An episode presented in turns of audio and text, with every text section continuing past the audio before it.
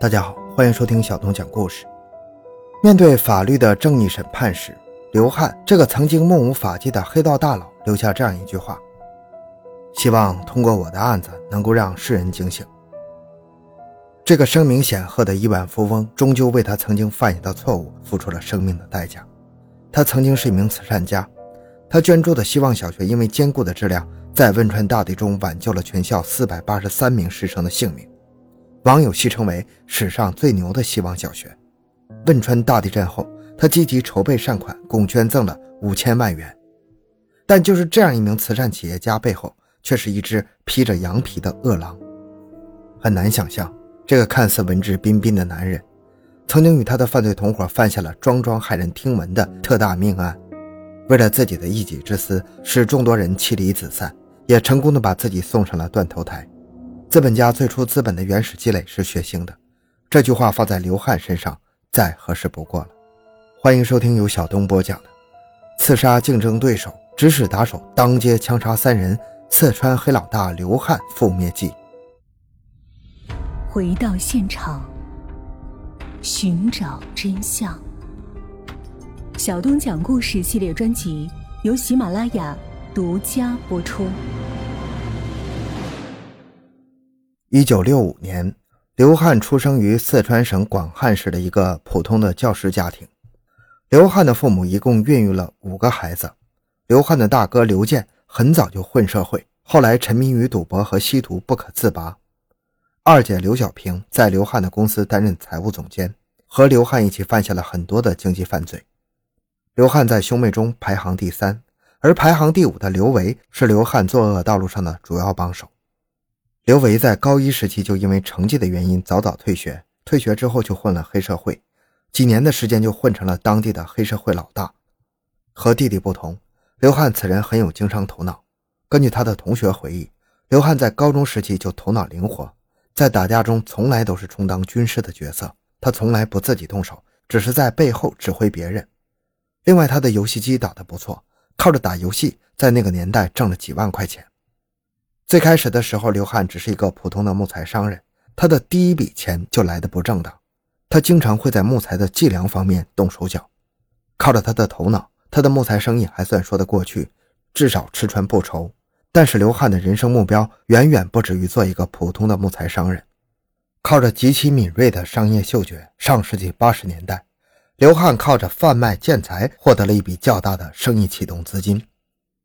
在那之后的一些年，刘汉做过很多生意，转了很多行业，倒卖过建材以及成品油等商品，但他的生意都没有什么太大的起色。直到上世纪九十年代，仍然在上海中打拼的刘汉看到了期货市场的有利可图。咱们都知道，期货市场是有很大风险的，期货价格波动比较大，保证金如果不能短时间补足的话，接下来很有可能会面临强行平仓的危险。但是刘汉是一个极其胆大的人。只要能够发家致富，他什么都敢做。他把这么多年来做生意的钱全都套现，用来投资期货市场。这一步他赌对了，靠着炒作大豆、钢材等期货，他大赚了一笔，实现了资本的原始积累。刘汉的目标比较长远，他并不满足于一时的暴富，靠着炒期货得来的资金。一九九七年，他在四川绵阳成立了人生中第一家公司，就是后来的四川汉龙集团。直至被捕前，他的身上还有多个耀眼的标签，四百多亿的身价足以被称为资本大鳄了。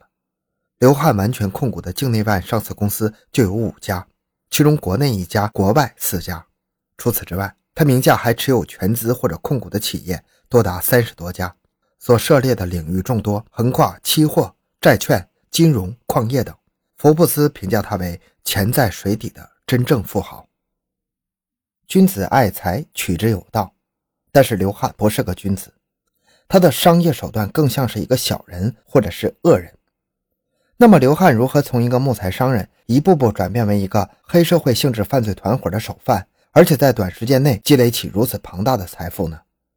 在商业市场上，有竞争对手是一件很平常的事儿，双方公平竞争无可厚非。但是刘汉显然不愿意同对手公平竞争。他有一支打手队伍，这支打手队伍是他借着设立保安部的由头设立的。只要有和他有利益冲突的对手敢和他竞争，他就组织这些打手把竞争对手的公司搞垮。靠着极其恶劣的手段，他逐步建立起了自己的黑道帝国。上世纪九十年代，正是中国房地产遍地开花的年代，商业嗅觉敏锐的刘汉再次把目光放在了房地产市场上。为了和他人争夺地皮，他做的恶事简直是罄竹难书啊！一九九八年，他看中了绵阳市仙游区小岛村的一块地皮，他想要迫使村民强行搬迁，但是由于补偿拆迁款价格的原因，村民并不愿意搬迁。在这种情况下，刘汉带着他的手下竟然公开携带枪支威胁村民搬迁，要强行拆除村民的房子。如果村民不愿意，那么刘汉就用暴力手段胁迫他们愿意。在刘汉他们一伙人的暴力胁迫下，其中一名村民熊伟被刘汉的手下持刀捅死。在当时出了一条人命这么大的事情，对刘汉的公司竟然没有丝毫影响。刘汉把注意力放在了游戏机赌博上，甚至几天之后，刘维也就是他的弟弟，令其手下曾建军等人把他们的竞争对手周正当街枪杀了。周正被枪杀之后，刘汉垄断了广汉地区的赌博游戏机以及高利贷市场。在肆意滥杀了两条人命之后，刘汉、刘伟两兄弟竟然没有遭到逮捕。刘氏兄弟敢如此猖狂的背后，离不开当地一些政府官员的保护，给他们充当保护伞。原来，早在九十年代初期，刘汉就用他手中积累起来的资本和广汉地区一些领导打好了关系。他出手极为阔绰，一些政府的工作人员经不起金钱的诱惑，就和刘汉一起上了贼船。根据刘汉的前妻所述，刘汉经常会组织一些饭局。在饭局上用大量的黄金、珠宝、翡翠等贵重物品向政府官员行贿，少则几十万，多则几百万，或者通过赌博等变相手段向政府官员行贿。靠着行贿的手段，他多次当选了四川省政协委员常委。靠这层身份，刘汉在政府上左右逢源，黑白两道通吃。靠着自己政协委员的身份，刘汉多次贿赂相关的政府工作人员。包揽政府的一些工作项目，从中获取暴利。为了敛财，刘氏兄弟无所不用其极。他们同时还在放高利贷，靠着资本的运作，兄弟俩陆续控制了周边县市的采矿业、建材以及建筑市场。然而，靠着某些政府官员的庇佑，他们这些犯罪行为并没有被暴露。两千年，刘汉的汉龙集团由绵阳迁往成都，靠着资本运作，他也将罪恶的双手伸向更多的领域。因为涉黑的背景。汉龙集团在商海上一路走得顺风顺水，那时只要是汉龙集团指名要的项目，在哪一行几乎都没有人敢和他竞争，因为刘汉的竞争者几乎都被刘维以各种手段恐吓和威胁而主动放弃了。在生意场上难免有几个不屈服于他们淫威的人，而针对这些个别的人，刘维有各种手段让他们消失。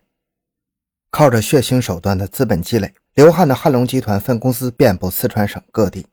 短短十多年的时间，他的资本积累到了四百亿之多，成了远近闻名的亿万富豪。但是这些钱几乎都不干净，大部分都是通过敲诈勒索、贩卖毒品和军火、非法吞并等违法行为得来的。有了钱之后的刘汉，私生活十分的奢靡。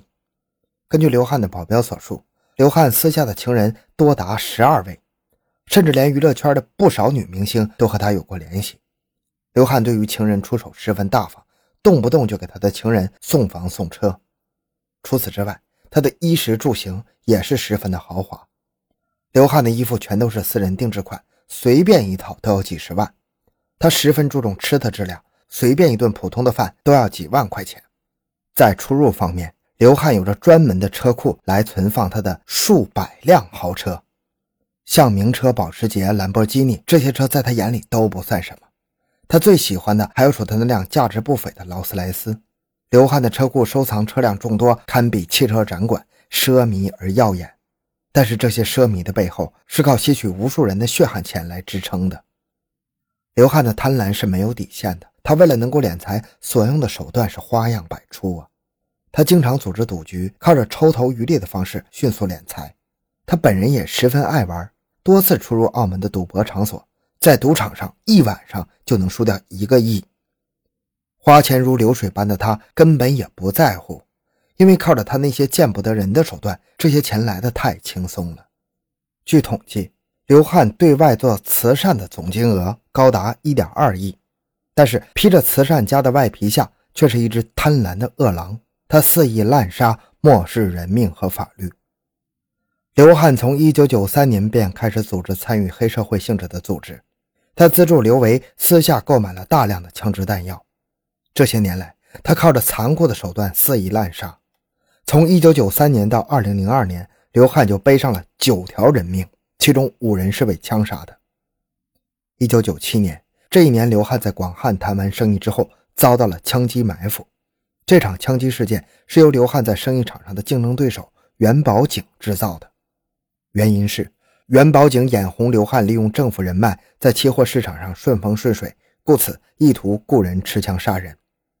但是这场雇凶杀人没有让刘汉受伤。为了保护刘汉的安全，刘汉的弟弟刘维为刘汉的司机还专门配备了一把手枪。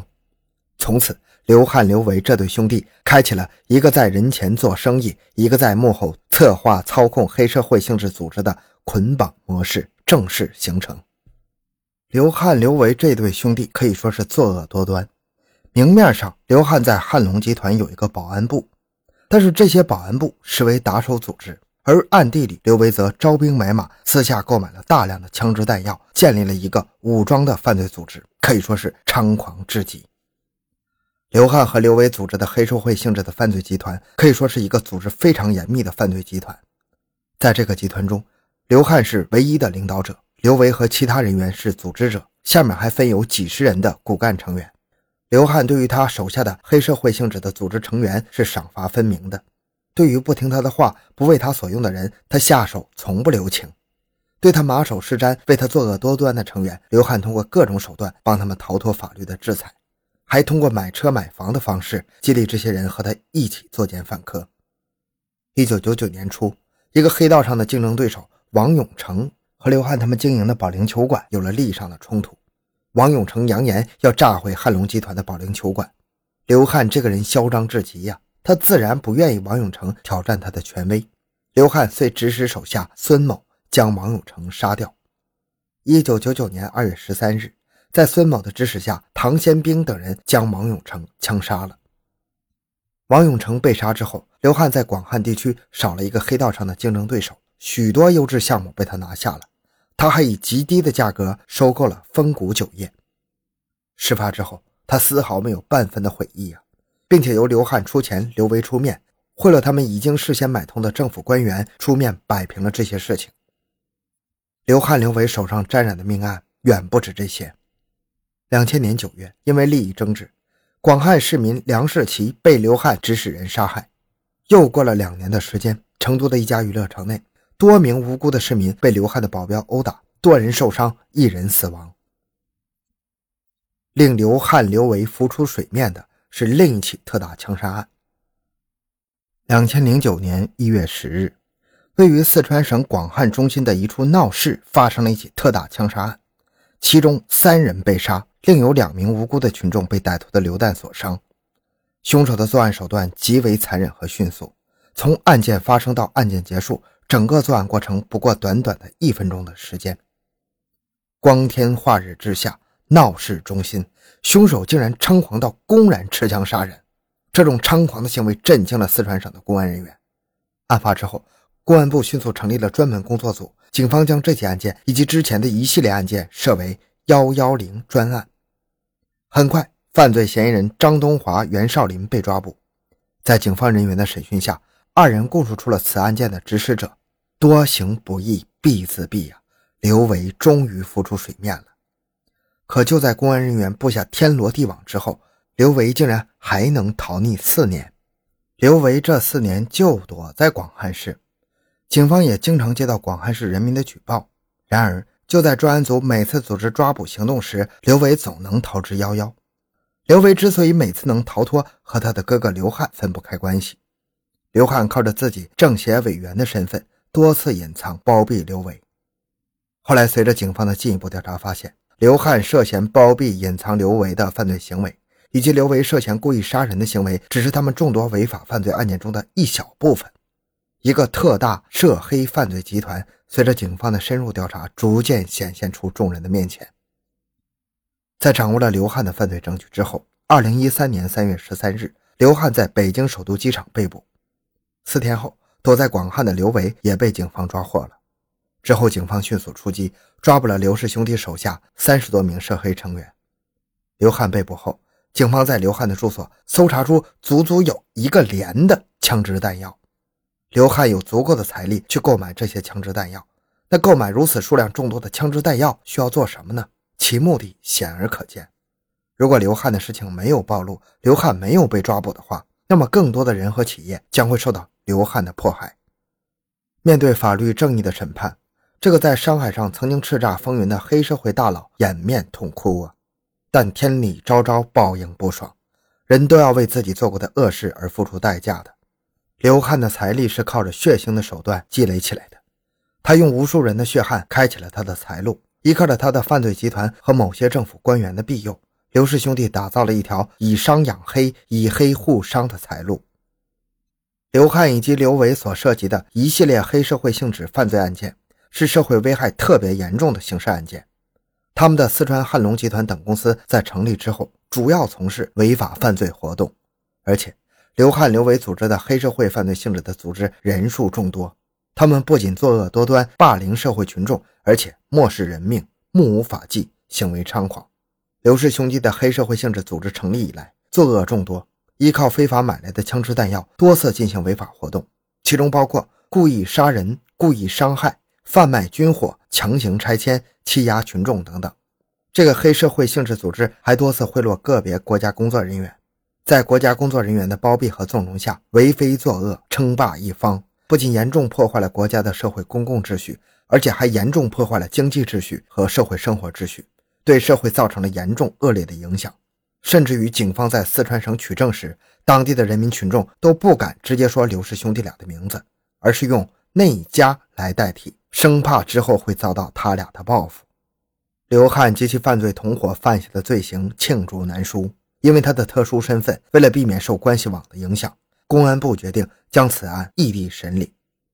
最终，因犯组织、领导、参加黑社会性质组织罪。故意杀人罪等罪，刘汉最终被湖北省咸宁市中级人民法院判处死刑。记者对刘汉进行了采访：“如果从头来过，你会选择怎样的人生？”面对记者的提问，这个年近五旬的汉子低头陷入了沉思。这一刻，他想到了亲情，想到了自己的家人。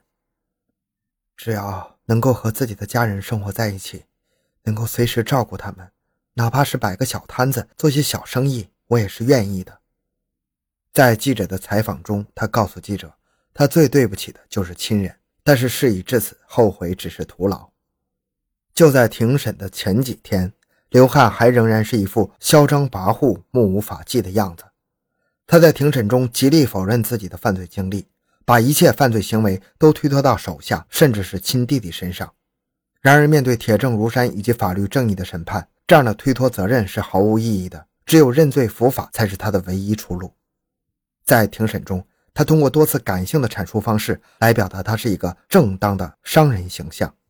然而，拙劣的演技掩盖不了他滔天的罪行。孙某是跟随刘汉多年的手下，他的出庭作证让仍然还在狡辩的刘汉彻底语塞了。按照孙某的说法，刘汉推脱罪行的行为彻底伤了手下们的心。孙某在最后却说刘汉。敢作敢为，承担起责任。面对曾经手下的指控，刘汉所有不知情的谎言被推翻了，他一时尴尬无言。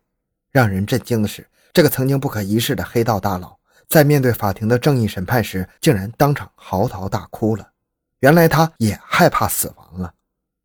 面对《华尔街日报》的采访，刘汉曾经说过：“刘汉从来都是赢家，从不失手。”刘汉在监狱中还嚣张地对湖北办案民警说：“我的案子不是你们能够管的事儿，你们湖北办不了我的案子。”由此可见刘汉此人的猖狂。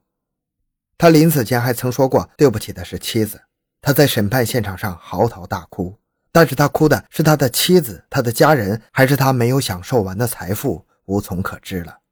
他是否对他曾经犯下的滔天罪行有过半点悔意呢？好了，这个案件讲完了。小东的个人微信号六五七六二六六，感谢您的收听，咱们下期再见。